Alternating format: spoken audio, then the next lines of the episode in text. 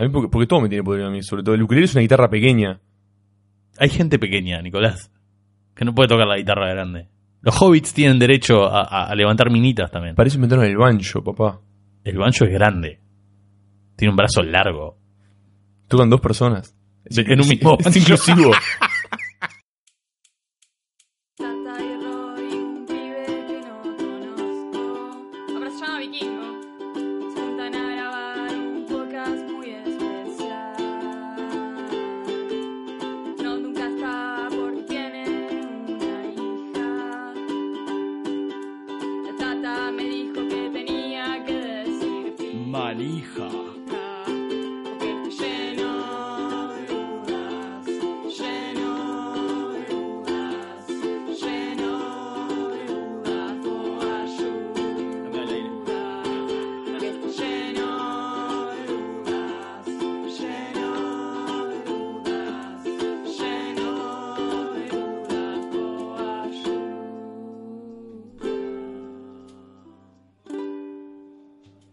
Bienvenidos a Lleno de Dudas, el podcast donde nos hacemos preguntas sobre tecnología, videojuegos, cultura popular, música, películas este, y un montón de otras cosas. ¿Quién les habla? Juana Morín, el Tata. Este, hoy vamos a estar hablando de obsolescencia programada con el vikingo, Nicolás Gambera, eh, donde vamos a estar ponderando un poco qué significa este término, cómo nos afecta, por qué eh, estamos eh, de alguna manera obligados o nos obligamos nosotros mismos a consumir eh, distintos tipos de productos y luego reemplazarlos porque dejan de funcionar y por ejemplo repararlos sale muy caro. Em, para seguirnos en nuestras locas locas aventuras de podcast lo pueden hacer en nuestras redes sociales que es www.facebook.com barra lleno de dudas Twitter es arroba lleno de dudas pod y si nos quieren apoyar financieramente lo pueden hacer a través de Patreon en www.patreon.com barra lleno de dudas. La donación de un dólar ya nos eh, sirve eh, puede ser mucho más si pueden o quieren. Esto nos va a permitir mejorar el audio hacer entrevistas nuevas y darles eh, un podcast que disfruten más. Así que sin muchas más vueltas los dejo con este episodio de obsolescencia programada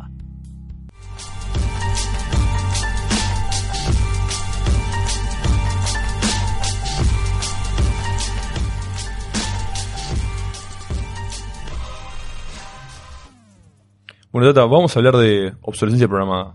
Yo ya, yo creo que estoy obsoleto para hablar de este tema. Sí, yo programé mi obsolescencia hasta dentro de dos años. Sí, sí, la mía era, nací en el 83 y decía válido hasta el 82 y mi mamá me conservó igual. Ah, ¿Ves, ves cómo es? ¿Ves Consume Before?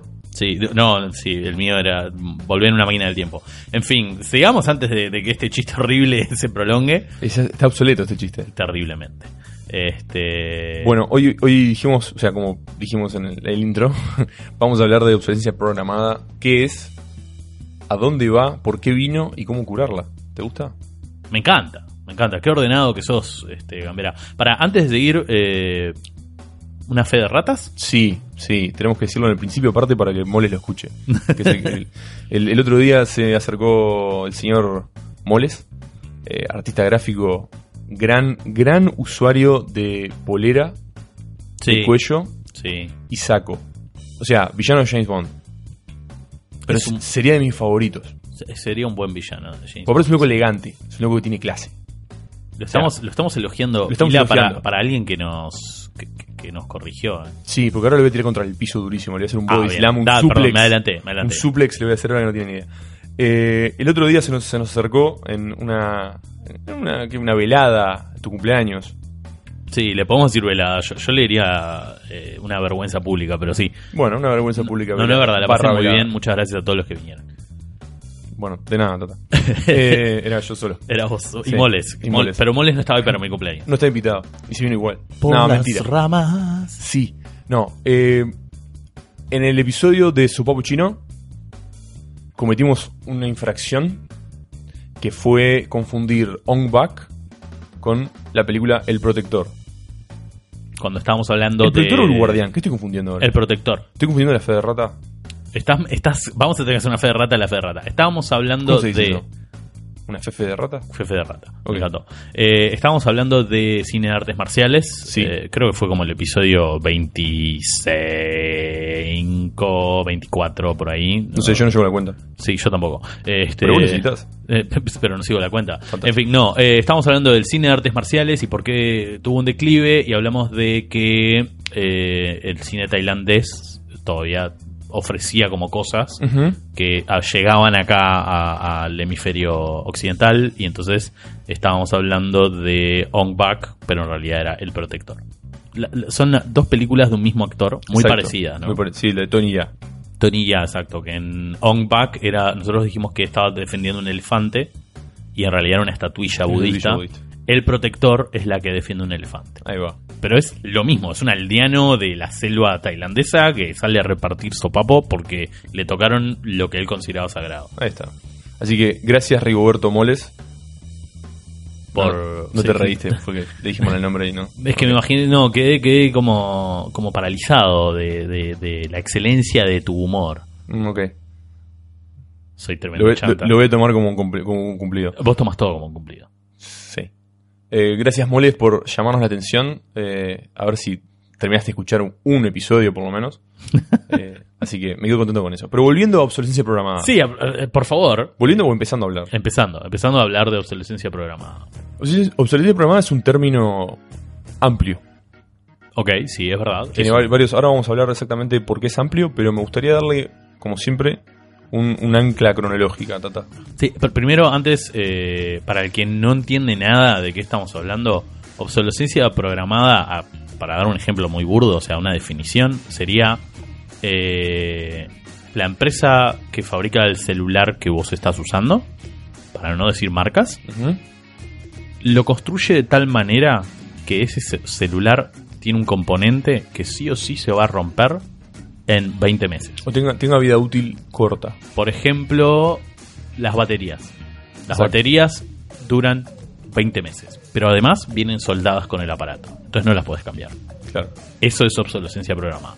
¿Para qué hacen eso? Para que en 20 meses a más tardar te compres un aparato nuevo. ¿Ah?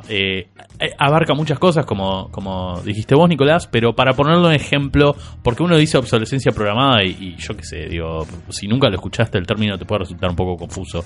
¿De qué estamos hablando? Estamos hablando de por qué la industria usa ese modelo eh, de fabricación y de comercialización de productos o, o- no iba a decir servicios, pero Bueno, no- también, no- sí. no aplica, eh, aplica pero no Aplica. exactamente del mismo modo. Aplica. Claro, esos son los términos que yo te hablo, que hay, hay más términos que componen. Por eso, La está bien. programada. Sí, no me quiero adelantar. En fin, eh, la historia de la obsolescencia programada estábamos. eh, Queríamos un punto cronológico, sí. Bien, el punto cronológico eh, en realidad sería arrancando el 1900. Ujú. eh, este, se puede decir que de repente, no sé, eh, un ejemplo muy claro que es fácilmente encontrable en Wikipedia. Esto no es como así un, una Dato obscuro. Claro, una joyita, pero eh, Thomas Edison con la bombilla este, si mal no recuerdo, a ver, 1901 dice acá, ahí va, 1901, eh, Thomas Edison desarrolla la bombita eléctrica. Pero Thomas Edison, que aparte es, es famoso, bueno, tiene toda esta historia de que lo tuvo que hacer como... Sí, es lo que yo defino como un granuja. Es, es tremendo granuja, que de- de- no es de lo que vamos a hablar ahora, pero podríamos dedicar un episodio a hablar de, de las granujeadas. Este, Hacer una camiseta que diga granuja. para mí alguien que, que tiene Alba de, de segundo nombre ya, ya, Ya- es, ya es sospechoso, ¿no? Sí. Eh, bueno, la, la cuestión es que el tipo desarrolla la bombita eléctrica, como todos sabemos, y también es muy famosa, bueno, la esta cosa anecdótica de él, que hace como 900 modelos de bombilla que no andan, y entonces él dice, "Mm, eh, no, no fallé 900 veces. Eh, Encontrar 900 formas de no hacer una de, bombita. de no hacer una bombita, ¿no? Es todo esa- ese aforismo. Pero la cuestión es que el tipo efectivamente desarrolla una, una bombita eléctrica. Pero este aquí que de los primeros prototipos que él desarrolla es de una bombita eléctrica que dura 1500 horas. Mm. Eso quiere decir que es una bombita que literalmente la enroscas hoy y anda. ¿Ah? Este, o sea, muy, muy, muy duraderas. Sí, Con o sea, está, tenés todavía la, la luz centenaria, lo que le llama The Centennial Light, que tiene 118 años prendido. Ahí va. Creo que está en una, en una estación de bomberos en Estados Unidos. Puede ser. Este, la cuestión, eh, Sí, ¿ves? Eso, 17. eso sí es una joyita de anecdótica. Ah, sí. Este, muy bien, muy bien, Gambera. Este, la cuestión es que Edison crea algo, un objeto útil que dura muchísimo tiempo y se dan cuenta que si lo venden, lo venden una vez sola. O sea, o sea, se transforma en una herencia familiar. Ni siquiera, ni siquiera se transforma en un objeto para un solo consumidor. Mira, creo que, este, querés una corrección de los 1500 horas, creo que es el prototipo que él desarrolla, que llega a quedarse como el que vende. En realidad, el hay, un prototipo que... El tema de la bombilla de luz, la bombita de luz, es que mientras el cerramiento de vidrio sea perfecto, o sea, sea bien, que no es algo difícil de lograr, se trabaja en vacío ahí adentro, si eso, ese vacío se mantiene, la bombita, el tungsteno, el filamento de tungsteno tiene una vida casi infinita. No, bueno, pero ¿por qué estaba hablando de las 1500 horas? Te me adelantaste un poquito. Eh, la cuestión es que el éxito fue rotundo claro. ¿tá? de las 1500 horas. Que no es un disparate de horas. Pero Claro. es, es un- estamos hablando de una bombita del 1901. Es O un sea, año, un, un- 1500 horas es casi un año, Es, un, es una buena duración para esa época. poco menos. ¿verdad? El, el tema es que eh, el éxito es rotundo de, de esta comercialización y entonces varios eh, se suben al carro de querer vender bombitas y, y arman un cartel. Sí, Un cartel comercial. Que en hoy en día decís cartel y pensás en narcotraficantes. sí. Pero en esa época eran eh, la previa a un conglomerado o la previa a una corporación. ¿no? Antes Sí. de la corporación vino el cartel, que, eran varios comerciantes de un mismo producto que se ponían de acuerdo. Y se ponen de acuerdo en desarrollar una bombita que durara mil horas, Mm. no mil quinientas. Y lo querían pasar a ley y castigar a quien fabricara bombitas que duraran más de mil horas. Sí, están esos documentos, yo me recuerdo de haberlos visto. Eh, haciendo, no sé, en internet en algún momento viendo algo de esto de las guerras. Creo que fue, empecé con las guerras eh, de las corrientes altar, de las corrientes y terminé por ahí.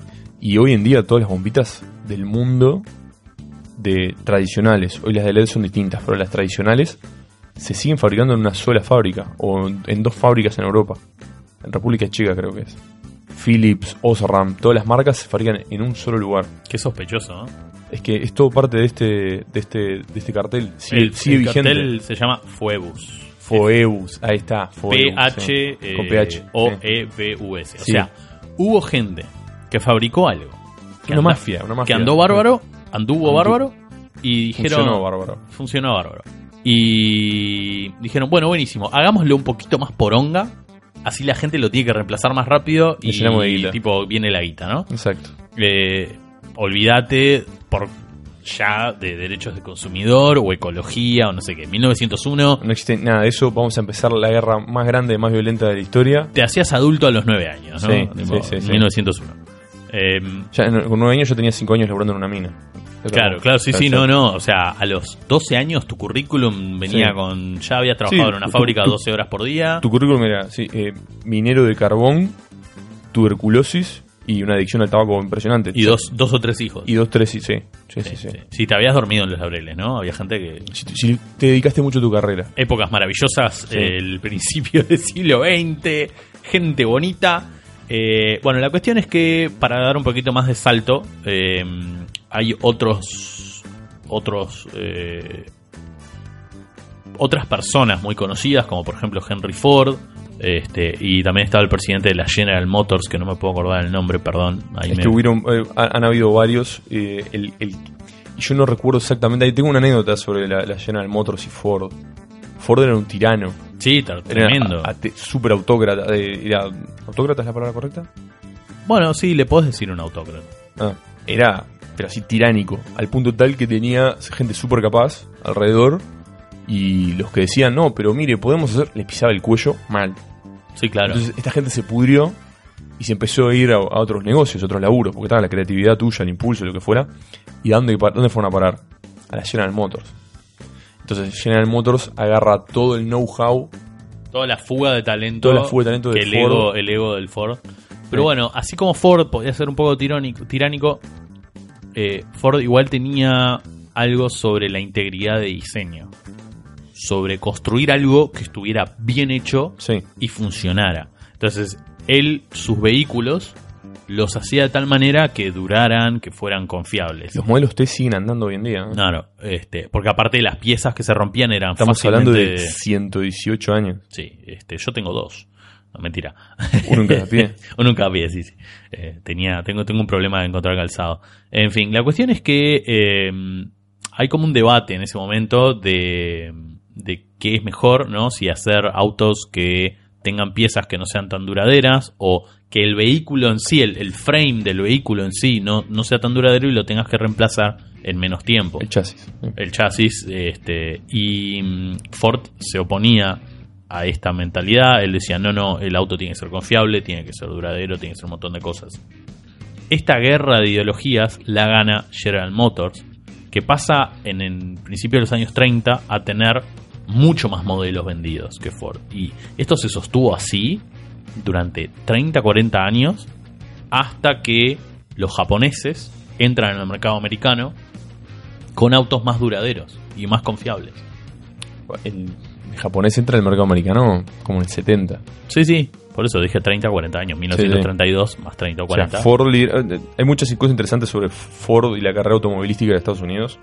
Eh, si no nos demasiado lejos de- del tema, eh, Ford, la, la integridad de diseño que tenía, o sea, o la ética de trabajo de cómo se tiene que hacer un vehículo y todo lo demás, eh, es revolucionaria, no solo por la línea de ensamblado, tenés que pensar que en esa época, por ejemplo, eh, Rolls Royce, cuando fabricaba un auto, te vendía la te vendía solamente el- el- el- la parte de abajo, digamos, el drivetrain, o sea, todo lo que es la mecánica y la estructura del auto, el chasis, pero el chasis pelado, el esqueleto, digamos. el esqueleto. Y vos tenías que llevarlo a un carrocero y te lo hacía. Por eso hay Rolls Royce de la época, que son modelos parecidos, Y son todos distintos. pero son levemente distintos. claro. Ford saca del costado del carrocero y lo pone a trabajar directamente en su planta. Sí, sí. Entonces, todos los autos salían iguales, salían las mismas especificaciones, era más sencillo de generar un mercado de piezas, porque vos, si fabricaste 10.000 autos de dos puertas, necesitas mínimo 20.000 puertas de fabricar Lógico. para tener. Entonces, sabes que, bueno, si fabrico 30.000, tengo un buen stock. Claro. Entonces, toda esa planea- planeación, esa planificación, perdón, eh, es, es la, la grandeza de Ford. General Motors toma parte de eso, Es que to- todo el mundo toma todo el parte mundo de toma eso, parte, ¿no? ¿verdad? O sea, Sí. toma parte de eso y después lo que hace es le agrega eh, la obsolescencia. Los hace, empieza a hablar de, eh, por ejemplo, eh, modas. Empiezan a trabajar distintos conceptos con el auto, que lo, los voy a, los voy a conversar ahora un poquito en, en unos minutitos, que lo hacen, el, ha- hacen obsol- obsoleto un auto año a año Claro. la industria de Estados Unidos, el famoso el círculo de Detroit, ¿ah? Es el año el, el auto del 52, el auto del 53, el auto del 54. Sí, sí, sigue siendo así hasta el día de hoy, ¿no? Ahora es cada- ahora es peor. Yo todavía te- todavía tenemos nosotros en mi familia está el auto de mi abuelo que era un Ford 55 Victoria de 1955. Sí, está espectacular. Lo tenemos andando. Lo he visto, lo he visto. Sí, y si mirás el 55, el 56, el 57, tienen leve en cosas distintas de diseño afuera. Mecánicamente son iguales. Ford mantuvo eso por mucho tiempo, pero otros, otras marcas no. Claro. Entonces, ¿en qué ganaron popularidad esas marcas? Eh, a veces en me- en mejoras de tecnología. ¿no? O sea, bueno, este auto ahora tiene esto que antes no tenía, es mejor. Ok, es mejor. Eh, pero ¿qué pasa? Esta pieza, yo cu- cuando fabriqué el modelo anterior, esta pieza era distinta. Entonces, como sé que el año que viene voy a cambiar de modelo, yo ahora lo que hago es produzco menos repuestos. Claro. ¿No? Entonces, te obligo, sí o sí, por necesidad, a cambiar el auto si esa pieza te falla. Sí, sí, y de repente, capaz que las piezas se dejan de construir. se- Las piezas de repuesto se dejan de fabricar en pocos años. Entonces, bueno, capaz que la vida útil de tu auto va a ser lo que dure la fabricación de piezas adicionales. Fíjate que para el auto este de mi abuelo todavía existen, eh, las matrices están, las compraron un- unas, unas empresas en Estados Unidos que se dedican a fabricar eh, lo que llaman el aftermarket parts. Este, fabrican, este, fabrican una pieza igual, a- la misma especificación del año 55, con materiales modernos y a precios razonables. Razonables. Ahí va. Pero claro, revivieron todo eso. ¿Entendés? Muchas se perdieron. Claro. Muchas matrices se fueron a fundir. Qué interesante que hables de, de la época en la que es ese auto, que es el 55. Cinco. bueno. El término obsolescencia programada, acuñado así como lo conocemos, es del 54. Claro. Que es eh, Book, eh, no, perdón, Brooke, Brooke Stevens, Ajá. que era un diseñador que iba a dar una charla en la Facultad de Minnesota. Y aparentemente tiró el, el término. Así, al aire. Ah, sí, eh, él, él lo dice, lo dice en inglés es distinto, no se dice planificada, sería planned obsolescence. Sí. Y el tipo la tira porque está hablando de temas de diseño eh, este y, y agarra como, como mucho vigor. ¿no? O sea, vos tenés planned obsolescence y tenés program obsolescence. Sí, Son- claro. Son, son dos. Él habla de la planned obsolescence, ¿no? Que es, Eh, es- eso, por ejemplo, eh, que bueno, yo hablaba contigo de este tema. Por ejemplo, cuando vos tenés una pieza que necesariamente tiene que ser, se, se tiene que poner obsoleta o desgastar o tenés que reemplazar antes para proteger otra parte del sistema. sí, un ejemplo. Eso, es habíamos, eso es planificado. habíamos hablado de los frenos de auto, que es más familiar. que- hablamos de, gru- de, de grúas y de sí, maquinaria. maquinaria, pero capaz que en los frenos de auto es más claro. Porque Sí. todo es, es, una, es algo que todo el mundo tiene más a la vista. Que vos tenés el disco, Si tenés freno de disco, tenés mordazas de disco. tenés Sí. mordazas. Sí. Y lo que se desgasta es. Puedes tener, freno, tener freno de campana, que es distinto, que se abre, pero igual tiene una parte de desgaste. Claro. Lo que vamos. Pero el freno tiene una parte de desgaste intencional. Exacto. Que lo que hacen es. eh, la fricción pasa principalmente por ahí. Exacto. Y entonces se desgasta esa pieza que es fácilmente reemplazable. Mm, sí. para que las demás, que además son piezas bastante más vitales, más vital el disco que, Sí. que, que es que, que la mordaza, digamos que la, la, la moa- es la- almohadilla de es la, la misma, es la misma, misma parte del sistema. O sea, lo que vos tenés en el disco, la mordaza, o el caliper en inglés, Sí, lo que hace es aprieta el disco cuando, cuando estás girando. O sea, accionás el disco, hidráulica, frenás, o eléctrica, depende, frenás, eh, aprieta el disco y se desgasta. claro. Entonces es un material que tiene que ser eh, desgastable, de, tiene sí, Tiene que tener una de- determinada durabilidad. determinadas características y Claro. Y la idea es que se cambie. Claro. no existe el freno eh, eterno, porque si- sería carísimo, entonces no lo puedes poner en cualquier auto. Claro. Entonces eh, buscas un material que tenga desgaste para fácilmente eh, para poder sustituirlo y proteger el resto del sistema. Claro, pero eso tiene que ver con en qué área de, en el caso, en el caso de este tipo de, de piezas o materiales es los eh, ingenieros descubren qué área va a tener más estrés y es el área que es esa pieza la hacen más barata para que vos la puedas reemplazar y no tener que reemplazar todo lo demás. Claro. Entonces, eso es O bastante más be- barata o, a- o con distintas especificaciones. El Ah. punto es que proteja el resto del sistema. pero es beneficioso. Sacrificás eso ¿ah? Claro. para proteger el resto del sistema. O sea, no todo- Dícese sistema vehículo. por Claro. ejemplo. Eh, no toda obsolescencia programada es mala. Eso es lo que estamos tratando Claro. de decir. En algunos casos es una decisión de diseño pensada para proteger el resto del producto. Porque el producto es el auto, no, no el freno. Exacto. ¿no? Este, el freno es un componente del auto fundamental, claramente. Este, andar sin frenos por la vida, además de que suena metafóricamente peligroso, es literalmente peligroso. Sí. Entonces, eh, ese es un buen ejemplo de, bueno, no todo es malvado. No, no es que en este podcast vamos a prender fuego abajo el consumismo y viva, No. vivan las comunas anarcas en la selva. Eh, Y además la industria tuvo, fíjate, en, la- en el periodo, estamos hablando, de- nos fuimos al 55, pero antes, un poquito antes, es el periodo de las guerras, Claro, donde la obsolescencia era real que te pasaba de un día para el otro. Eh, por ejemplo, tecnología de los, los- bueno, ese, en esos 20 años, entre la Primera y Segunda Guerra Mundial, 30 quizás, sí, la, la carrera armamentística, digamos. claro, pero no, no cambió, efectivamente no cambió muchas cosas. Estados Unidos, por ejemplo, tenía el casi, casi todo el mismo armamento En la primera que en la segunda. que en la segunda. Sí, es verdad. Después se modificaron ciertas cosas. Hay, hay algunas armas nuevas, como el, el, el Garand, por ejemplo. El Garand sí, el Garand sí, Este, eh, era nuevo, pero por los- ejemplo, bueno, los lo- Springfield 1903, las Sí. pistolas 1911, las Thompson 1915 1919. o por ahí, sí. La, la VAR es 1914, creo. No, la, la barra peleó toda la Primera Guerra Mundial, me parece. o sea, 1914. sí, también toda la Guerra Mundial. no me discuta, Gambera, cuando No, tengo no, razón. Tiene razón, tiene razón. Eh, mucha tecnología no cambió. Donde más hubo más cambios, sí, en los tanques. En los por vehículos. ejemplo, en los vehículos. Los no en general, todos, ¿eh? no todos.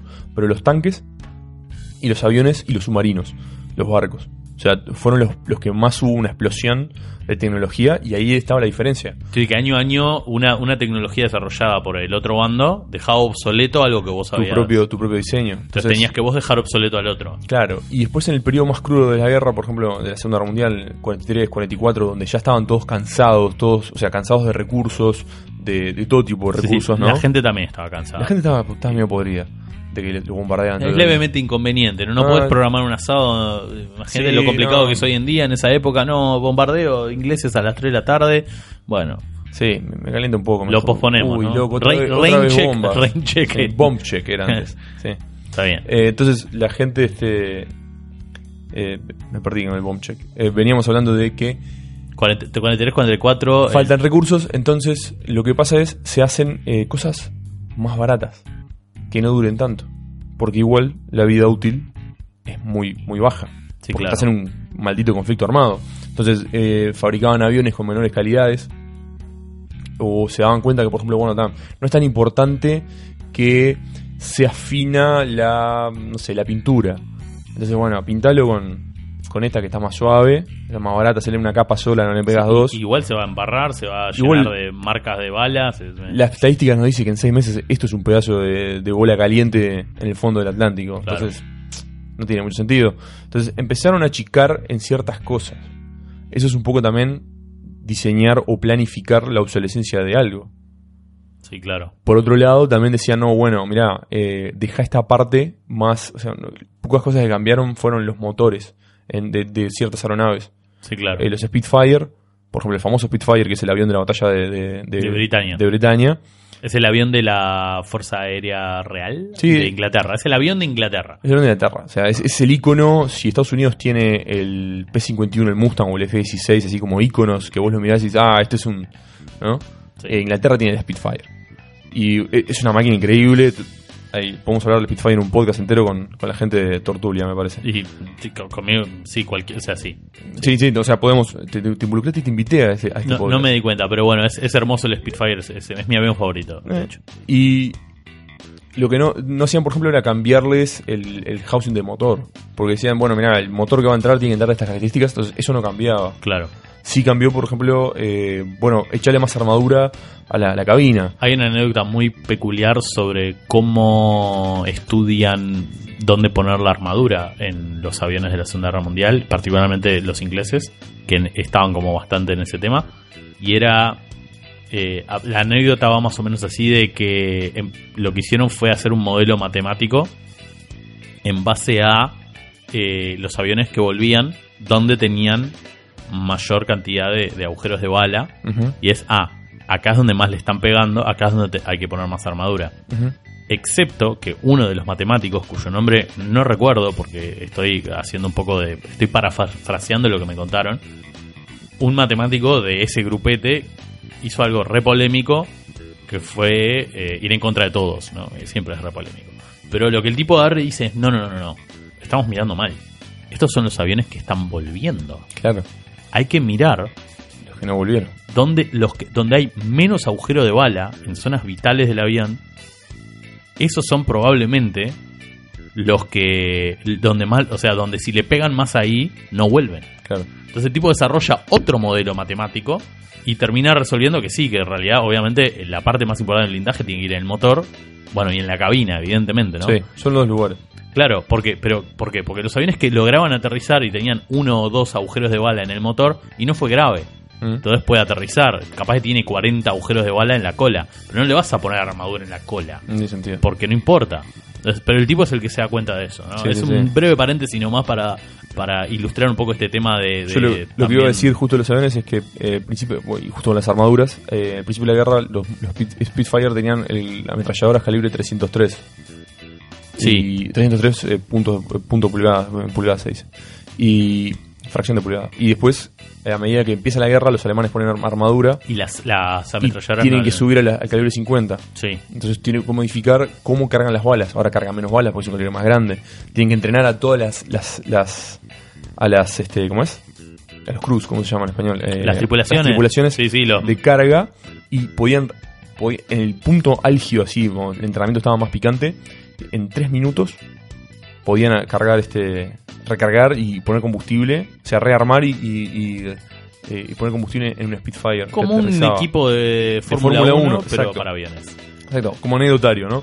Pero, en fin, eh, eso te puede llevar la competencia, eh, sobre todo en una guerra, a modificar eh, y a reorganizar tus recursos de forma tal que lo que vos producís no tenga la misma calidad o la durabilidad expectante que un producto eh, que no hagas en esas condiciones. Claro, porque el tema siempre es con, con esto de la obsolescencia o en general, ¿no? Con todo lo que tenga que ver con producción, logística, industrialización. eh, ¿Cuáles son las prioridades? Exacto. ¿no? Eh, en las- el tema de. Y para redondear un poco el tema de las guerras, las guerras modernas son guerras de logística. Cualquiera que te diga, Y recursos. bueno, pero los, los Sí. recursos están directamente vinculados. Es cómo los conseguís, cómo los procesás y cómo, cómo los distribuís, ¿no? En definitiva, la logística impera. De cualquiera que te diga que la Segunda Guerra Mundial se ganó por los tanques, por las armas, por, por la, la inteligencia de, de un estratega, está ignorando que el complejo industrial fue lo que, lo que terminó decidiendo qué bando era el que, el Ujú. que persistía, ¿no? Eso y Capitán América. Eh, sí, seguro, porque si tenés a alguien que le puede pegar piñas en la mandíbula a Hitler, tenés la, la mitad de la guerra ganada. Si él es el Capitán América, ¿cómo? ¿Tiene el nombre del país? Sí. Sí. ¿El Capitán América? ¿Que hay un Sargento América? ¿Por qué no hay un sargento América? Es una estupidez. Sí, no sé. Hay solo un rango y es el Capitán. Sí, sí, sí, sí, si tu nombre es América. ¿Y nos si un general de América? Che, ¿te, te acordás de, de las ramas? Sí. Hagamos de golpear contra ellos. Vayamos toda la parte de la- Abundante, yo quería redondear. Eh, quería redondear esto de la guerra para hablar un poco de, de otras cosas interesantes que, que tenemos ahí, que, que hiciste eh, los deberes.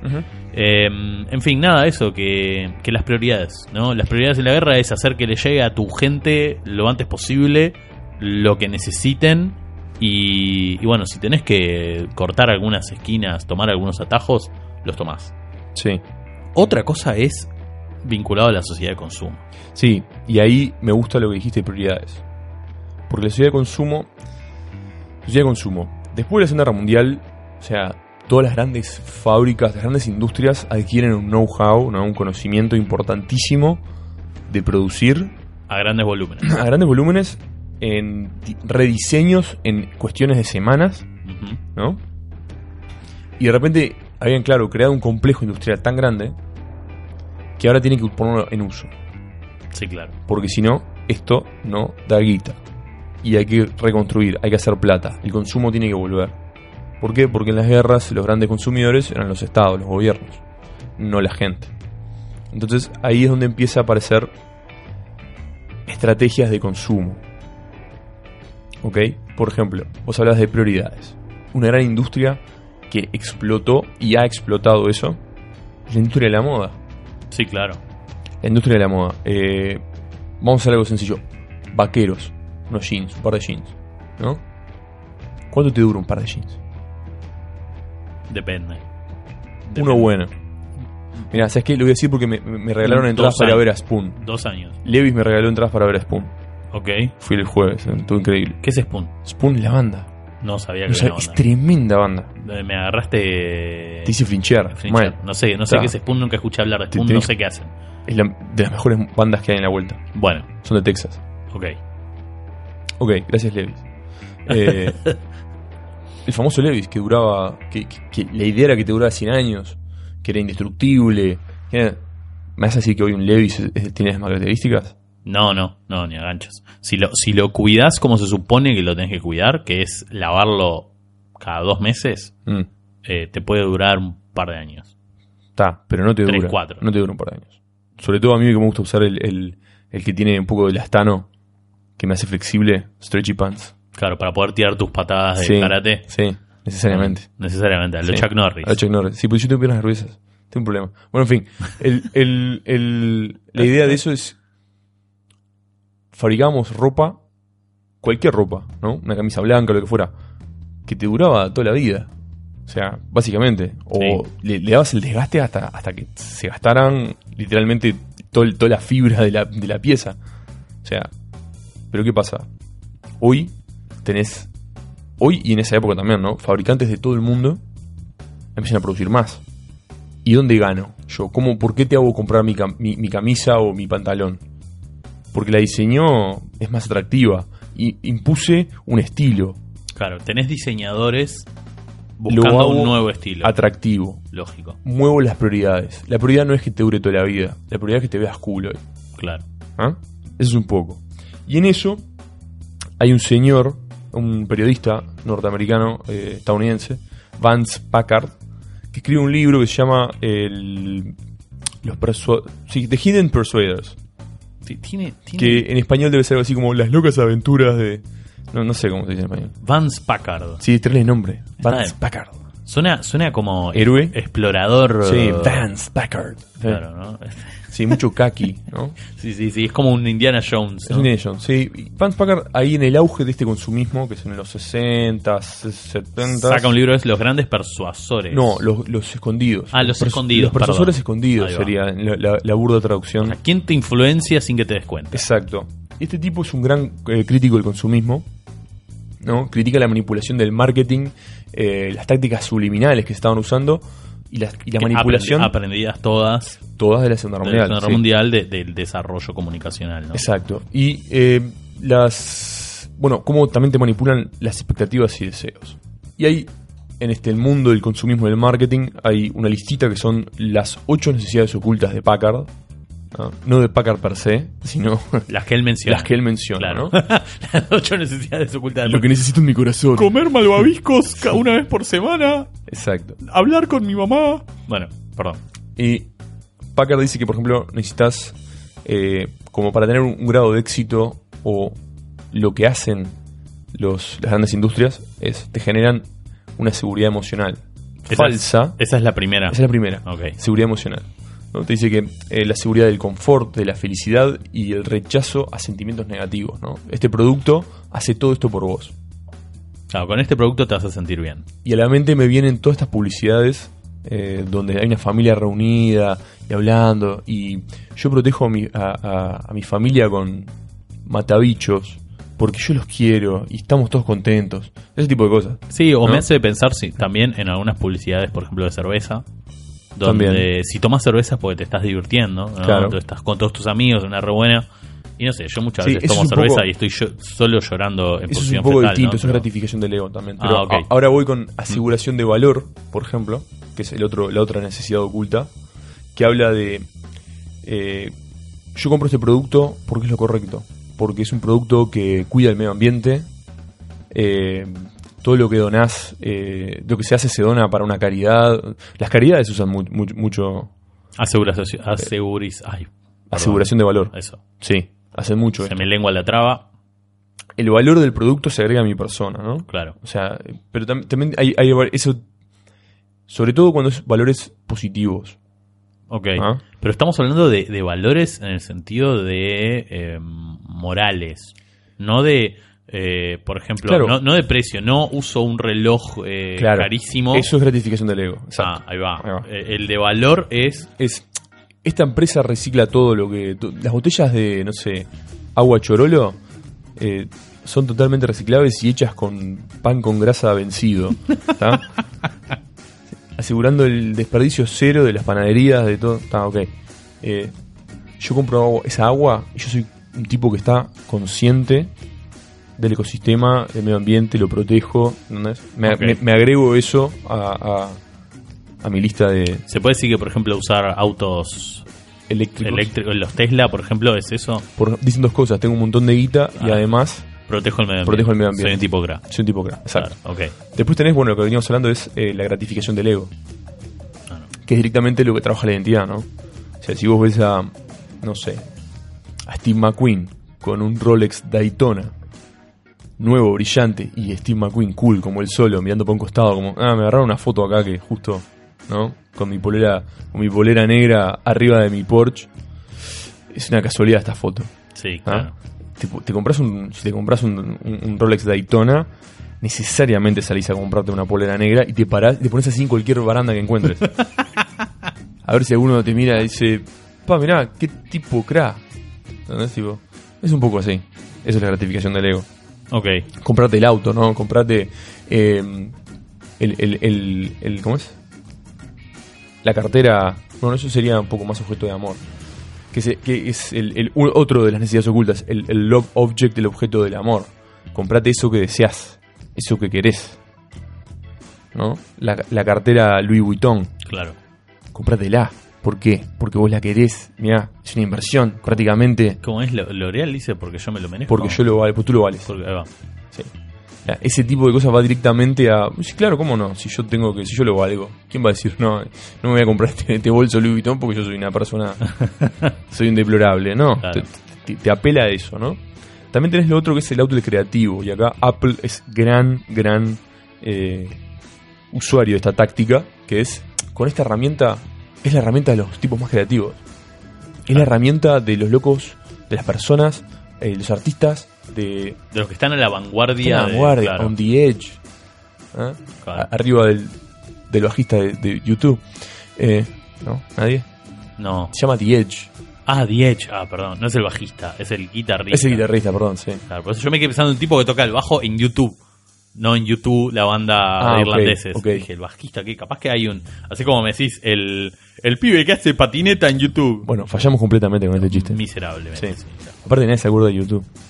Eh, después tenés, dijimos, el auto creativo, el objeto de amor, ya lo hablamos. Y después tenés lo, lo que es el, el último, que es las raíces. A ver. Las raíces está interesante porque es. En Uruguay acá lo sufrimos todo el puto tiempo. que es. te hablo- le- les hablo a ustedes, fabricantes de yerba mate. ¿Ah? Que las hacen, que las hacen en Brasil. ¿ah? Aparte, aparte, la hacen en Brasil. La hacen en Brasil en territorio que pertenecía al Uruguay. Todavía más. Es gravísimo. ¿no? Es gravísimo. Que, que hablan de bueno de los valores uruguayos, que la tradición, que el tiempo, te ponen ahí un que es un pandoneón de fondo, te miran, el- el- el gaucho saludando con la boina, termo mate, O puede ser una guitarra. Una guitarra criolla. Una guitarra con, Sí, tipo, de a poquito. temita de Jaime Ross. ahí va una voz gruesa, rústica, de campo, ¿no? Todo así, y te hablan de que este producto es el producto del Uruguay. Es más o menos como cuando los yankees. Made in America. Claro, quieren vender la- las 4x4 a los. An American product made for American people of America. Claro. ¿Eh? Es tipo, es, tal- es tipo, sos campesino, sos un farmer, usas tipo camioneta Exacto, RAM. Exacto. Porque son hechos en América. Exacto, No como estos malditos Toyota japoneses que nos invadieron. exacto. Entonces está ahí, la gente sacude, sacude el puño al aire. Abajo la yerba mate y la, Y la- y la- 4x4 Toyota. La Toyota 4x4, En, exacto. en- en Uruguay nos quedamos sin medio de transporte. Y, Enseguida. enseguida. Y después el último, que es, es, es un miedo general universal, es la inmortalidad. El miedo a la muerte. Y, A, a envejecer, ¿no? O sea, vos comprás esto, ¿Sos más juvenil? más juvenil, exacto, restaurás tu juventud o apelo a eso y sean cosas graciosas. Eh, graciosas o, o- sí, a mí, a mí me dan gracia por lo menos. Que es, por ejemplo, eh, Mercedes-Benz durante mucho tiempo se mantuvo su línea clásica en, el- en los autos. Al punto tal que la- le- habían estudiado que la- la- las ventas en el público joven las perdían con BMW. BMW, el eterno rival de Mercedes-Benz, Sí, ¿no? claro. Era más, ah, más joven. Más canchero. You know, yeah, more young, yes. Un alemán extraño hablando varios Sí, ya idiomas. veo. Sí, porque después me acordé que no sé, si- no sé decir joven en, en, en alemán.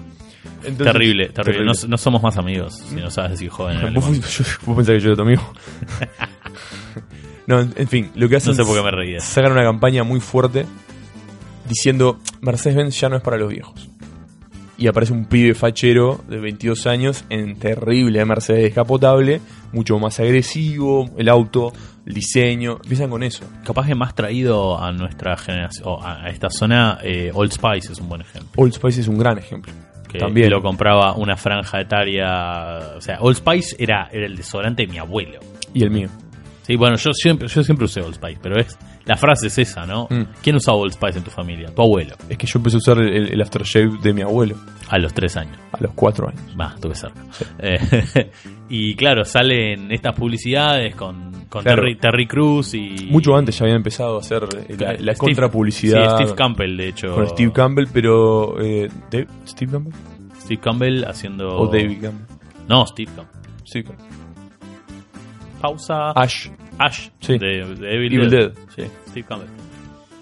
Pa, me dejaste en la duda y no importa eso ahora. El punto es que estamos hablando de eh, la obsolescencia programada y la inmortalidad. Exacto. Entonces, todas esas, esas ocho cosas que dijimos son tácticas que se aplican en el marketing y en la producción de cosas de la industria. Claro. ¿no? Pero eso es más que nada a, eh, a quién le quiero vender.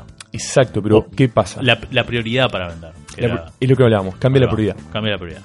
Pero cuando llegan las tácticas, o sea, a ver, cuando vos aplicás una táctica, la gente se vuelve, o sea, una táctica de marketing, una táctica de cualquier tipo en realidad. ¿No? Si yo te estoy en una pelea de box, si te tiro siempre piñas a la cara, en algún momento vos decís, me tengo que cubrir la cara. Entonces empiezan a ser menos efectivos, Claro. ¿no? Entonces ahí es donde empiezan a buscarle, bueno, está bien, si yo no te puedo hacer cambiar a vos el auto, porque ya eso de que es el auto que los hombres manejan y se merecen y todo eso ya no corre, tengo que empezar con otra técnica. Claro. Y ahí entra dentro de lo que se llama obsolescencia programada, ya dejamos la planificada de lado por el 40 y pico, 50, Sí, sí. empiezan a tener, por ejemplo, eh, lo que yo, yo conté cinco más, que pueden, es discutible, pero tenés obsolescencia percibida, obsolescencia de deseo, obsolescencia de calidad, obsolescencia incorporada y obsolescencia psicológica. Sí. ¿ah? La obsolescencia percibida, que viene a ser algo así como, este producto ya no cumple la función que yo quiero hacer, o ya hay algo que le hace mejor. Claro. Por ejemplo, un mercado que sufre poco de esta obsolescencia percibida es el, el- es el mercado de las herramientas manuales. Una llave de tuercas sigue siendo básicamente la misma hoy que en el 1800. Sí. Hay algunas cosas que han cambiado, pero por lo general la gente no las cambia. No, de repente podés tener algo más en cosas eléctricas o el taladro, por Sí. ejemplo. Sí, la herramienta a mano eh, ya de Ah. poder, el power tool como le Claro. dicen, sí, ahí cambia, pero en general hay cosas que no. La lapicera sigue siendo básicamente lo mismo de hace 40 años. Sí, claro. Han cambiado algunas. Eh, a mí yo soy muy fan de las Friction, de las Pilot Friction, que podés borrar con, la, con una goma que tiene atrás, la lapicera. Ah, sí. Yo soy muy fan de eso. Sí, está bien. Este, pero básicamente lo mismo. Yo en mi mano estoy teniendo una, una Fisher Space Pen, que esta fue la que fue eh, las misiones Apolo. El mismo, el mismo cartucho, que es escribe en gravedad cero. Fun fact. Eh, Pero es básicamente el mismo. El mismo, el mismo, el mismo car- el mismo cartucho, no ha cambiado en 50 años. me, me encanta cómo, cómo algunas cosas. Cómo, cómo a vos te llega el consumismo por, por un lado Ah, muy sí. peculiar. Sí, si fue la NASA, si fue el espacio, yo. Claro, es, Sí. es muy gracioso eso. ¿Mm? Este, de- habría que hacer un podcast sobre, sobre El técnicas. de- consumismo de Nicolás. sí, no, de técnicas de marketing, pero Ah, bueno. En fin. eh, Bien. Estamos hablando de, la percibida, ¿no? O sea, Claro. eh, por ejemplo, eh, los celulares, el, el- los celulares tienen una mezcla de varias obsolescencias. Sí, Una de ellas es la percibida, que es el modelo nuevo. El modelo nuevo, o sea, es percibida desde deseo. El celular hace tics en todas las, en todas las cajas y es un gran problema, ¿no? Percibida puede ser, por ejemplo, si tu celular. Vamos, vamos a llevarlo a pre- pre-smartphone. Sí, la te- época tenías el ladrillito y en un momento aparecieron los plegables. Claro. Si el tuyo no era plegable, eh, no estabas ah, en la moda. Claro, pero también es deseo. Vamos a otra, otro tema que, por ejemplo, puede ser el, el- el iPod. Apple también es gran, gran eh, culpable de muchas cosas de estas. O sea, Sí. Y el, el iPod, ¿no? Que vos tenés, no me acuerdo ahora ya exactamente, pero los iPod tenías el iPod común. Eh, después salió el, mi- el iPod Nano, el Mini. o sea, hubi- hubieron varios cambios. Sí, varios. y no, no- yo ya le perdí el Yo no tengo ni idea, porque nunca, no- nunca usé uno. Mentira, tengo uno, se me rompió. Era de mi hermano, se lo afané, se me rompió. Lo quise reparar, nunca lo reparé. En fin. La idea que es, de un año al otro salían modelos nuevos o cada dos años. Y en realidad era lo mismo. O sea, no, ¿qué cambiaba? El display y alguna boludez más. Pero es per- se percibe como obsoleto, pero en realidad cumple la función. Sí, claro. Además de que tenían también incorporado el tema de las baterías. Sí, que eso es un tema que pasa le pasa lo mismo a los iPhone pero después vamos a hablar de eso exactamente cuando sea la- la- el tema incorporado sí, sí. eh, porque vos tenés, vos tenés un ejemplo que está bueno y eso es percibida después tenés la obsolescencia de deseo cuando algo deja de ser deseable porque lo sustituye otra cosa ¿Tenés un ejemplo de eso? Se me ocurre mucho por ejemplo en la moda Ok, sí, está bien. la moda es el, el Zara, eh, Abercrombie and Fitch. Hay varios grupos grandes de ropa que son culpables, y les digo culpable como quien comete un crimen, de lo que es fast fashion. Ropa de baja calidad que está diseñada y hecha por muy poco dinero y su expectativa de vida es la temporada. Claro. ¿Ah? O sea, es un Unos producto pocos usos y se muere. y se muere. Exacto. Aparte, hecho masivamente. ¿ah? O sea, hago, no sé, un millón de camisetas y las hago para que duren una temporada. ¿Por qué? Porque las sustituyo. Cambio el zeitgeist de, de la moda en la temporada que viene. Sí, claro. Y tenés a influencers que, que las promueven. Que las promueven o que no. Ahí es un poco huevo y gallina. Es, es el mercado que, que exige y que están cumpliendo una demanda o el mercado está empujando ¿no? el deseo para ellos vender más. Lógico. Ahí está el tema. Después tenés la. Esta es, es terrible para mí también, es la obsolescencia de calidad. La justificamos un poco si tenés una guerra mundial, pero la obsolescencia de calidad habla básicamente de hacer productos baratos, accesibles, que su reparación económicamente no es viable. No, claro, te sale casi dos tercios del, del valor del producto. Exacto, estamos hablando de microondas, lavarropas. Claro. Eh, la, la ropa es barato, ¿no? Porque te puedes comprar un lavarropa de 3 mil dólares y también un microondas de 2 mil dólares. El día que tenga dinero voy a ver si me compro un microondas de 2 mil dólares y me deja la carne igual de fría que, que el otro. Capaz que me la deja fría distinto. Te descongela por afuera y adentro sigue siendo un hielo. Claro, quiero ver.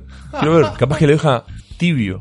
¿Entendés? Experimentos de qué hacer si un día la pego y Claro. levanto la guita a paladas. Me compro un microondas de 4 mil dólares. Que me hable. El, que use Sí. el ya de, de Dubai Quiero dos. Quiero dos y En voy, oro. a, y voy a Sí. comparar a ver. Claro, a ver cuál es. Y el de mil pesos, ¿cuán- qué, qué- qué tanto me calienta? Sí. Ojo, un- eh, eh, eh, a lo que vamos, ¿no? En un microondas de mil pesos, repararlo, que te cueste 600 pesos, es demasiado. Si compro otro, Puede ser, sí. compro otro, tengo un año de garantía o seis meses de garantía, que no tengo con el reparado, Lógico. pero estoy tirando ca- casi algo enteramente funcional a la basura. Sí. Excepto por esta pieza que es un cable que se soltó con 2 gramos de estaño en vez de ponerle a hacer el trabajo bien hecho. Entonces, ahí, ahí empieza a ver los problemas de la, la obsolescencia de calidad, la obsolescencia del programa en general. Voy a dejar la última para el final, la, la- la que yo dije antes, la penúltima la voy a dejar para el final porque es la peor. Obsolescencia psicológica. ¿Ah? Esa es un poco más eh, compleja de explicar. Sí, yo no, no, no sabría de qué, de qué va. cuando se percibe que algo, o sea, no por percibida, sino es, por ejemplo, eh, ¿cómo podemos decirlo? Ahí va, un teléfono con teclado. Un teléfono con teclado se percibe como algo que ya no. Teclado, ¿no? Ahora es todo, Todo digital. todo, todo touch. Claro, todo touch. O sea, nadie te va a sacar un teléfono con teclado. Psicológico, o sea, y no, está, y no es que esté mal. Lo que hace el, el smartphone es simular un teclado. O sea, Y te da feedback con, el- con la vibración. lo que hacía, por ejemplo, Black- BlackBerry se, se considera obsoleto, Sí, por diferentes motivos, pero sí. pero por ejemplo, y, y- Uno de ellos es percibido psicológico, es Claro. psicológico. Porque la gente dice, no, teclado, el teclado es, es de abuelo, Claro, ¿entendés? Pero en realidad vos lo que estás haciendo con tu teléfono es simular un teclado. sí, claro, Es exactamente lo mismo. es lo mismo. Entonces, se percibe que psicológicamente esto, Pará, psicológicamente ¿Cuál es la diferencia entre, entre obsolescencia percibida y psicológica entonces? No me queda claro. Bueno, la percibida es que vos la generás, eh, vos sacaste un modelo nuevo, por ejemplo. que tiene una pantalla Más grande. más grande Claro. y entonces el que tiene pantalla más chica Ah, ya se mm, considera obsoleto, aunque en realidad Está funcionando. es exactamente el mismo Claro. aparato, ¿no? La psicológica la usamos en el teléfono, pero en Ahí- realidad... Ahí hay algo gracioso que es, antes del smartphone, se viene haciendo cada vez más chicos los teléfonos. Y después... pasaron a ser cada vez más grandes Exacto, de vuelta. Sí. Que del tamaño de tu cara, más o Sí. menos. Y, y claro, y es, ah, no, la pantalla ahora es muy chiquita. Vos decís, es un teléfono. Claro. Está. Eso es, eso es percibida. Esa es percibida y la psicológica, o sea, el tema es que, claro, lo psicológico se percibe o se Eh, entiende, eh, ¿no? Sí, vos no podés tener psicología sin Pero no percepción. es porque sea una falla del producto o una o, o- o una cosa que se queda obsoleto por tecnología. O sea, el teclado funciona, anda bien. Lo sustituyeron porque se, se abarataron las pantallas, Ok. nada más que por eso. Entonces, capaz, que, capaz que es psicológica, pero por los hábitos de sí, uso. son los hábitos de uso y de consumo. Claro. Ok. Viene por ahí. Y la peor, que esta sí la dejo para el, fin, la dejé para el final, es la obsolescencia incorporada. Claro. Este es el gran problema que tenemos en el mundo hoy. O sea, de, todo, de todos los culpables que hablamos, que casi todos los productos que sufren de ausencia programada te quedan en alguna de estas Sí, cajitas, sí. ¿no? La peor es la obsolescencia incorporada. Y ahí estamos hablando de ti, Apple, de las baterías que duran 10 meses, están soldadas a la placa y la reparación vale casi lo mismo que compras uno nuevo. Claro. Entonces, Sí, que la, la lógica era porque las, eh, es- todo esto explota con, con el iPod, justamente. sí, Que la- el modelo económico de Apple era que vos reemplazaras el iPod cada 18 meses. Entonces le, dieron unas baterías que duraban 20 meses. Pero estaban soldadas. Entonces, si vos te querías quedar con tu iPod, el, el que te regaló tu mamá, por ejemplo, eh, pues no. A los 20 meses, quiéralo o no, vas a tener que cambiarlo. claro. Y, lo único- y- la única parte que no funciona Es la es la batería. El resto está andando bárbaro. Que si no estuviera soldada, la podrías cambiar por otra. Que en realidad la- una de esas baterías cuesta 2 dólares de, de valor de fábrica Sí, sí. y ya está. Te- y te la cobraban 200 dólares. No, claro, la reparación y todo te arrancaban las muelas. Para eso comp- comprate uno nuevo. Esa era la lógica. Y que tirás todo eso que tiene materiales que se, se necesitan, se reciclan. Tenés, que creo que es en Uganda y en Nigeria, que tenés los famosos montañas de sellos eléctricos, donde la gente, niños, todo, todo, todo el mundo, Sí, evidentemente, desmantela. Desmantela eh, monitores, porque tiene piezas de oro, tiene piezas de cobre, tiene piezas de, de metales raros. Sí, Y las baterías, eh, se pueden reciclar las baterías, si tenés la infraestructura necesaria. Y abaratás costos y abaratás, bueno, reducir la contaminación también, ¿no? sí. Que es Entonces- todo, todo un gran tema hoy en día. Sí, la- esto. yo me- recuerdo el caso de Casey Neistat, el, el videoproductor. Es el caso en Casey Neistat es el que te acabo de mencionar. Sí, claro. Digo, e- ese es el. Él, él llamó la atención Con esto. de, de- de a Apple con Sí. este tema, ¿no? Casey Neistat hoy en día es un youtuber, ¿no? Eh, que, que lo Sí, puedes encontrar. Es un vlogger, es un productor también de Sí, cine. Es un loco crack, me parece. Es un multitalentoso. Es un multitalento. Bueno, no sé si es multitalentoso, pero hace muchas cosas. Ok. Y cómo es, ahí, ahí llegas al quid del asunto. Estamos en la cultura del throwaway, de tirar cosas que no funcionan. Sí. Pero así, nadie pestañea. Ah, compra otro. Sí, la- la- lo descartable, Lo Por- descartable que no es descartable. claro, por encima de este de lo ecológico, por encima de lo sustentable, por encima de todo, ¿no? Claro, y ahí tenés un problema grande que, por ejemplo, el gran productor del throwaway es China.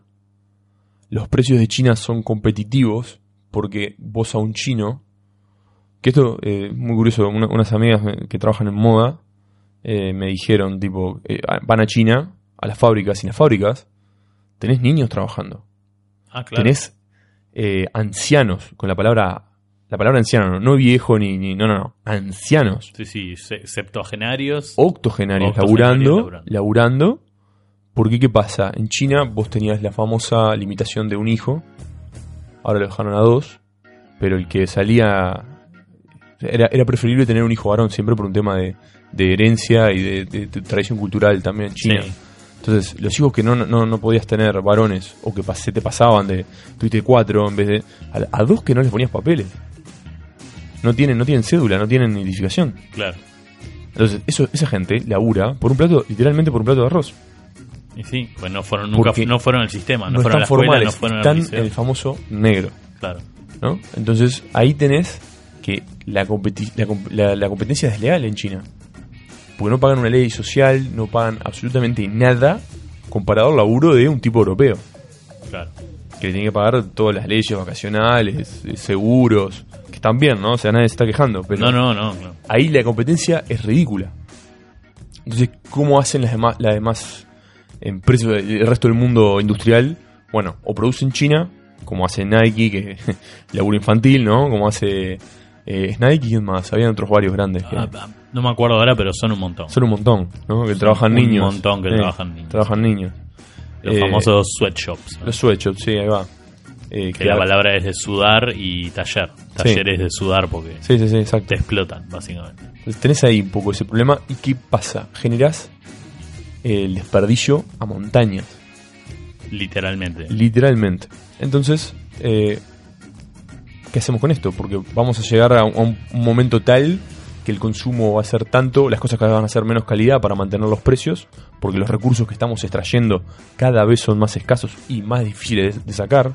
Sí, claro. Y es muy curioso porque eh, hay un autor que iba a hablar de él ahora, eh, Jeremy Rifkin, que habló de la tercera revolución industrial.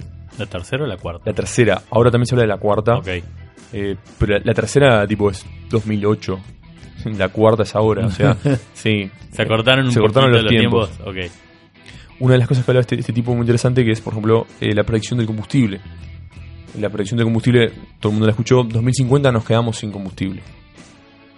Esa es, la- esa es un poco la... Sí, lo que se viene manejando 2050, 2070, eso es lo que se maneja. se, maneja, sí. Pero lo que el tipo este dice es, muchachos, que este tipo es un grosso, ¿eh? Es- Este tipo estuvo con el- con Angela Merkel. Angela Merkel, la, la canciller de, de- de Alemania, le dijo, eh, Herr Rifkin, ¿cómo hacemos para sacar a, a- a- a Alemania al, al próximo al próximo siglo? ¿Cómo, cómo hacemos para renovar? Lo llamaron para hablar a Claro. tipo. Hoy Alemania tiene toda energía renovable. Es el país del mundo que tiene la mayor cantidad de producción de energía renovable, la el país que tiene el mayor margen de reutilización de plásticos, con un margen del 80%, o sea, De recuperación. de recuperación, eh, y lo que no recuperan lo utilizan como combustible eléctrico ¿verdad? Con muy, baji- muy bajo nivel de contaminación. De emisiones, sí. Vos, eh, en realidad, quemar plástico no es necesariamente contaminante si vos tenés las chimeneas adecuadas, Claro, filtros. con filtros que van sacando todas las partículas Sí. nocivas, que lógicamente todas esas partículas después las tenés que, te tenés que deshacer de ellas, pero no nada tenés por qué tirar a la atmósfera. Claro. Y es muchísimo menos las partículas que quedan aferradas a los filtros de una fábrica eléctrica de, de Que quema plástico. que quema plástico Pellets de plástico. de tirar una montaña de envases de Coca-Cola, ¿no? Claro. O sea, es mucho menor el, el desperdicio. Alemania hoy en día tiene, creo, en realidad, desperdicio cero de plásticos, de los plásticos que ellos mismos producen, ¿no? Ajá. Y reutilización del 80%. O sea, son números altísimos asesorados por este tipo, Jeremy Rifkin, ¿no? Y este tipo lo que dice es... Dice, muchachos, esto que se acaba el petróleo en el 2050, 2070, ¿no? Como quieran llamarlo. No, no, no. Se nos acaba antes. Ah, Dice, ¿pero por qué se acaba antes?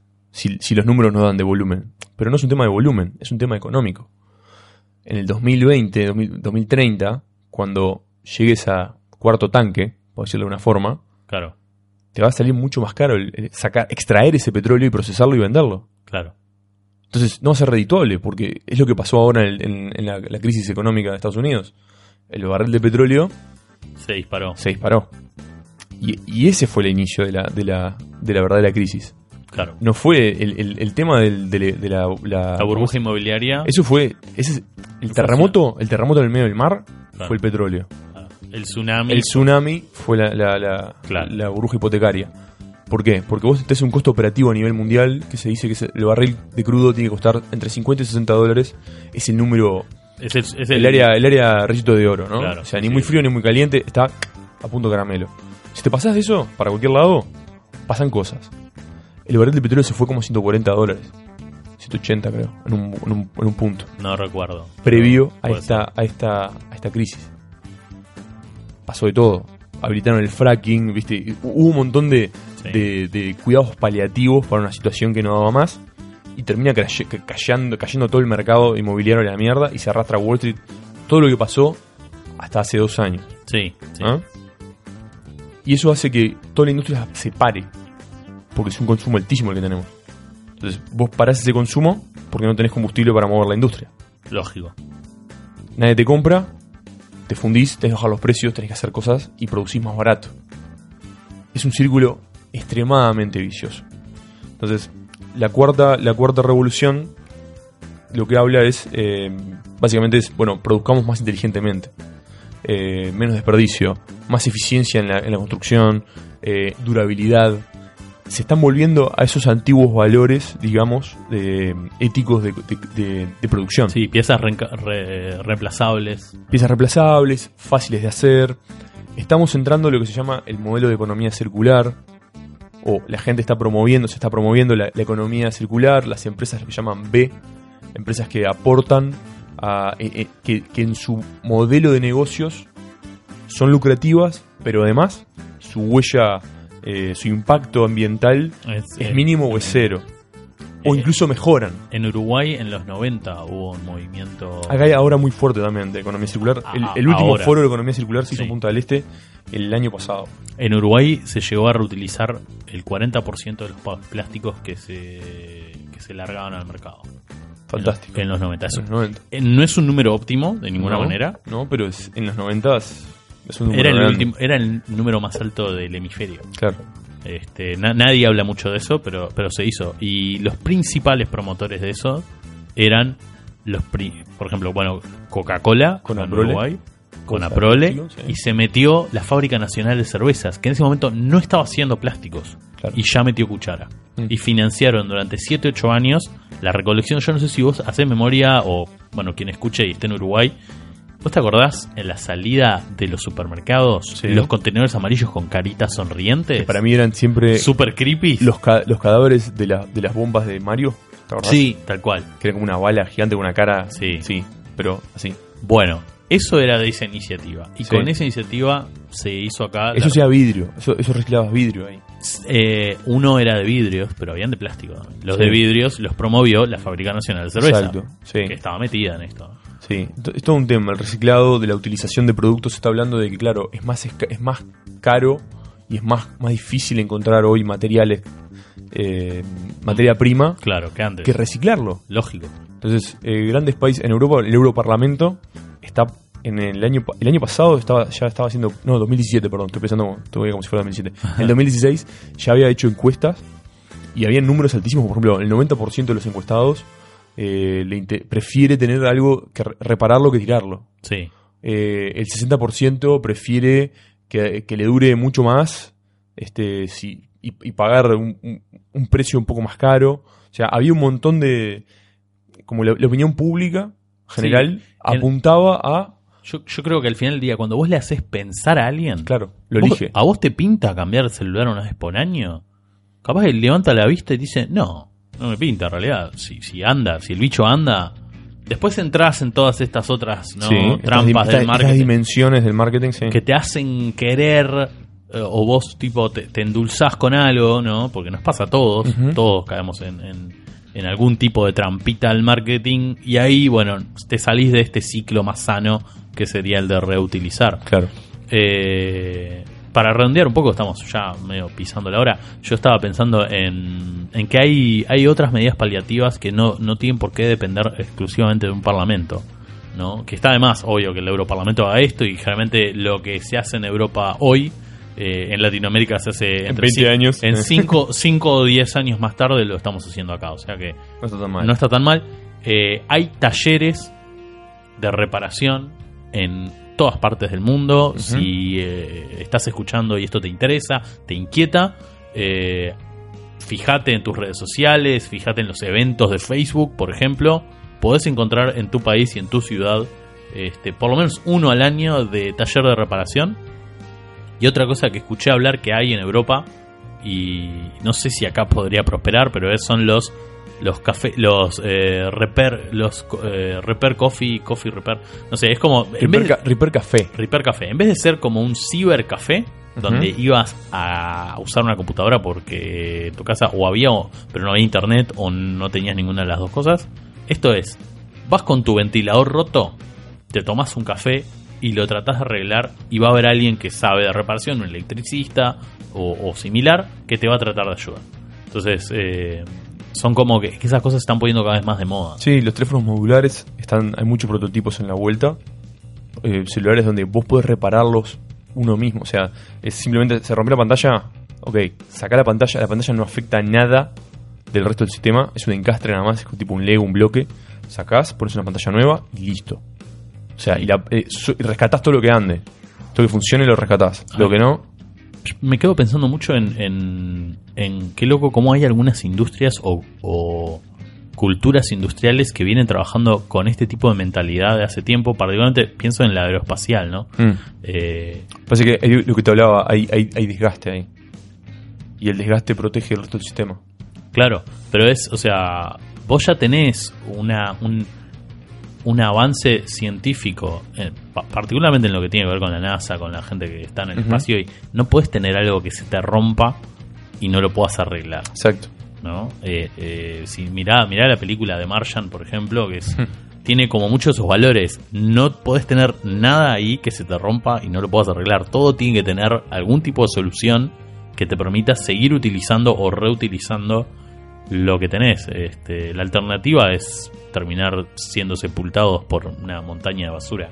Sí, Este, me acuerdo en Idiocracy hablaban de la gran avalancha de basura de- del año, no me acuerdo cuál. sí, y después en esta película eh, con el robotito, Wally. Wally, no me salía el nombre. Sí, Wally es como. bueno, Wally es, ok, esto es lo que pasa. Esto es lo que sucede, claro. Sí, sí, sí. Este, en fin, eh, Nicolás, no sé, ¿tenés algo más ahí de tu maravilloso research? Muy impecable, la verdad que estuvo, estuvo, estuvo muy interesante, ¿eh? le metiste ganas. ¿Mm? Este, aprendí pilar cosas. Me alegro. Eh, ¿Te queda algo más para, para compartir de, de Bueno, las cosas que eso, investigaste? si pueden tener eh, un poquito más de precaución a la hora que compren, darse cuenta, elijan mucho, o sea, con la cabeza, no con el corazón, Sí. digamos. De, Ah. de ver realmente si necesito esto. Yo lo que yo hago cuando compro algo es realmente lo necesito, me va a cambiar la cabeza, la, la vida me cambia si yo lo tengo esto. Sí. Estábamos hablando antes de empezar a grabar de, de las hojas de afeitar Ah, y sí. de que, mm, por ejemplo, bueno, mm, contemplar la posibilidad de volver a la, a la, ¿cómo se llama? La cuchilla de afeitar, ¿no? Sí, la, la navaja de, de la barbero. navaja, la navaja barbero que la afeirás vos, tiene que ser buena. Porque tenés de Gillette reemplazable, de hoja de cuchilla reemplazable, que le pones, ¿te acordás las, las famosas, las Wilkinson? Esas Sí, que, ta, que es la cuadradita. la cuadradita que la puedes usar, igual eso contamina menos que la, que la Gillette, la, la, la, la- la safety, la que llama la, hoja de seguridad común, la máquina de afeitar. En Uruguay le decimos Gillette, pero por la marca. sí. en realidad es como máquina de afeitar. Championes por, por una marca. de- Es una máquina de afeitar, en realidad. Pero la máquina de afeitar de seguridad es la que tiene doble, triple hoja, Claro. cuádruple hoja, como absoluta estupidez. Pero eh, eso contamina mucho. La, la, la hoja de cuchilla común, la, razor blade le dicen en, en inglés, la, la- sí, la navaja, la, navaja de descartable, contamina pero menos. Claro. Y la navaja de barbero no contamina directamente porque te la compraste una vez y si la afilás y le haces el cuidado y, Y la mantenés aceitada y para que no se oxide y todo. haces todo, eh, te van a dar un- muchos años de servicio, te va a dar. Sí, sí. Eh, así hay muchas cosas que podés, eh, po- podemos eliminar o se puede... eh, yo escuché de iniciativas, por ejemplo, de que tú vas al, al supermercado y compras, eh, compras, o sea, tu, tu receptáculo de shampoo, por ejemplo, y lo que te venden es shampoo suelto. Claro. O sea, que sería, ¿cuánto shampoo tirás? eh, plástico que si no lo reciclas, yo reciclo en perso- en per- personalmente, reciclo todo. Eh, lo que se puede usar lo reciclo, pero hay cosas que sabes que van a destino final al relleno porque no los tocan, en este caso la Gillette. Sí, porque están tocaron piel humana, pueden tener hasta un poquito de sangre, algo. Entonces tenés que separar, separar el cabo de la Gillette que generalmente no lo tiras nunca. claro. O sea, tenés que eh, tirar este, la cabeza de Gillette. eh, lo mejor es tipo meterlo en un, no sé, en una botella de coca o algo, eh, empezar a acumular ahí y después tirar todo eso cerrado. Claro. Es medio contraintuitivo, pero es mejor porque si reciclás eh, no, y está contaminado con, con ese tipo de cosas como gilets o, o etcétera, tiran todo. No se arriesgan a, a- A tocarlo. a hacer, a hacer la segregación de, de- de ítems ahí Sí, porque claro. es un peligro.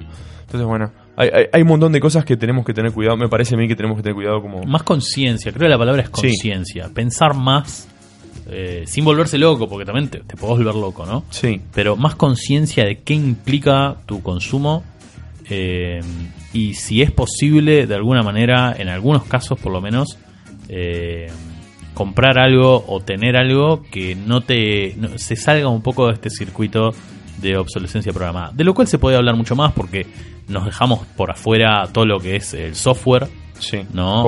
Nos dejamos por afuera, por ejemplo, algunas teorías. No hablamos de eh, videojuegos. Bueno, no, no hablamos. Es en este podcast- bueno, está Chile, por eso no hablamos de es verdad, pero por ejemplo, algo interesante que, que me habían comentado cuando, cuando pregunté por este tema un poco por afuera, antes, che, ¿qué pensás de la ausencia programada? Que me permitió a mí orientarme un poco. Eh, lo que me decía alguien que, que trabaja en la industria, trabaja en la industria del plástico, de hecho, es que muchas veces lo que pasa es que vos no te preocupás de que algo sea duradero tampoco, como productor, porque las chances son que tu competencia Tampoco. te va a obligar Ah, a cambiar en menos de dos años. Entonces, ¿para qué vos vas a hacer algo que dure cuatro si en dos años vas a tener que estar ya... Vos ya estás pensando en el modelo de dos años cuando estás diseñando el de, el de ahora. Es, "Ta, yo diseño este, ni bien estás cerrando el diseño de ese producto, ya empezás a pensar el de dentro de dos años. Porque te lo van a, tu competencia te lo va a dejar obsoleto. Es un poco como la carrera armamentística que hablamos antes, pero en el, desde el comercio, ¿no? Hay una carrera eh, tecnológica, si se quiere, los celulares es un ejemplo bien clar- clarísimo. Apple te podría decir eso, es, ¿para qué yo voy a hacer un celular que dure 10 años y eh, tipo va a venir Samsung y me va a tratar de romper el tuje con un modelo más wow? Sí, eso, es, eso es bastante feo. Yo, yo compré un flagship de- flagship de Samsung, el S7, me duró exactamente un año y una semana. Me falló la placa. O sea, una, una falla grande. Sí, claro. Igual, viste que ta, te puede pasar también, ¿no? Que, Si yo le doy contra el piso, sí, pero claro, digo, eh, más allá de eso. Y, igual quería, eh, rapidito, videojuegos, pues estábamos redondeando. eh, lo que yo hasta el día de hoy no se lo perdono a PlayStation es el backwards compatibility. La compatibilidad, la retrocompatibilidad entre juegos de Play 3. Primero Play 2, Play 3 y después Play 3 y Play 4. Tecnológicamente, un Play 4 puede, puede correr perfectamente. perfectamente todos los juegos para atrás. No lo hacen, hicieron una tranca de software. El. Play, el Play 4 sale y el 3 también sale con, con los inicios, los primeros eh, updates salen con, con- con la retrocompatibilidad y después lo cancelan. Sí. Te obligan a comprar. El Play 4. No, no, el, el Play 4 no. El Ah, te, te obligan a comprar los juegos de vuelta. los juegos reeditados. Sí, claro. Y eso me parece criminal.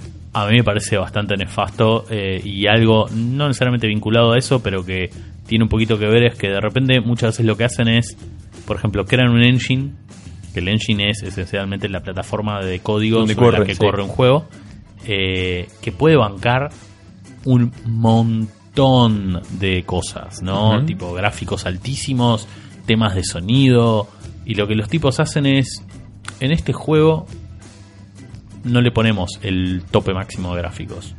Como que eh, un engine te puede durar 7, 8 años de repente. No hablamos de procesadores de computadora, que esto es. No, ni hablar, pero pasa que por eso, o sea, si nos metemos en el tema computación podemos estar largo y tendido solo hablando de esto. Pero esencialmente lo que hacen es, ya tienen la tecnología para de una darte, tipo, La, la, mejor, i- la mejor experiencia posible. la i7 estaba desarrollada en, en papel en el, do- en el do- 2001. Claro. ¿Entendés? ¿Cuándo largan la i7? Y la largan mucho después. Y lo mismo hacen con el software. Vos tenés software que ya está avanzadísimo, pero te lo van soltando a cuentagotas.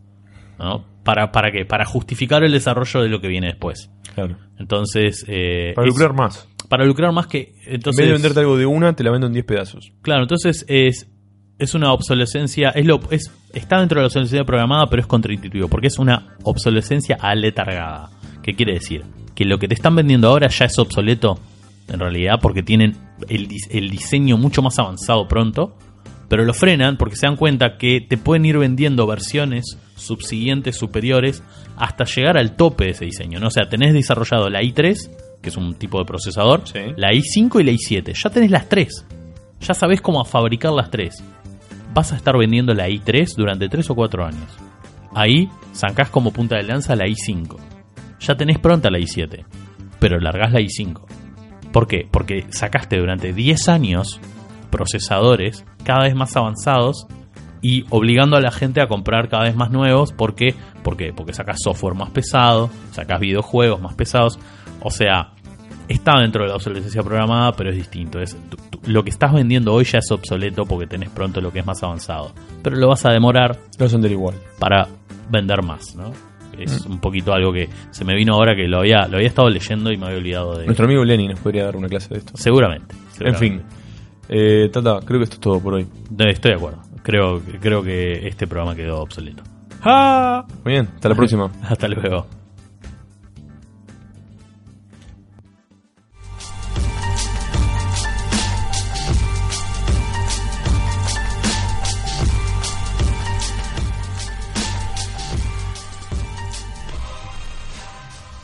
Bueno, eso fue casi una hora hablando con el vikingo de obsolescencia programada. Este, tocamos bastante eh, del tema, nos dejamos algunas cosas en el tintero.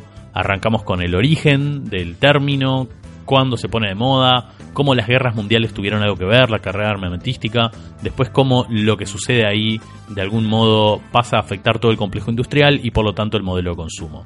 Me quedo particularmente con eh, el hecho de que está habiendo como una nueva tendencia, una cuarta revolución industrial, donde lo que se plantea es eh, la reutilización y el reciclado y de alguna manera este, que las cosas puedan volver a ser fácilmente reparables y que además sean lo más duraderas posibles.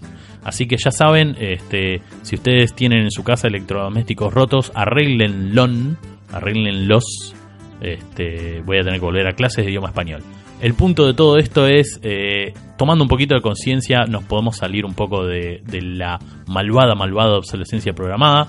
Eh, y si no quieren que este podcast quede obsoleto de manera planificada ni accidental, nos pueden apoyar en Patreon en www.patreon.com este, y también seguirnos en nuestras redes sociales que es www.facebook.com barra lleno de dudas y en Twitter arroba lleno de dudas pod. Los voy dejando hasta la semana que viene. Chao.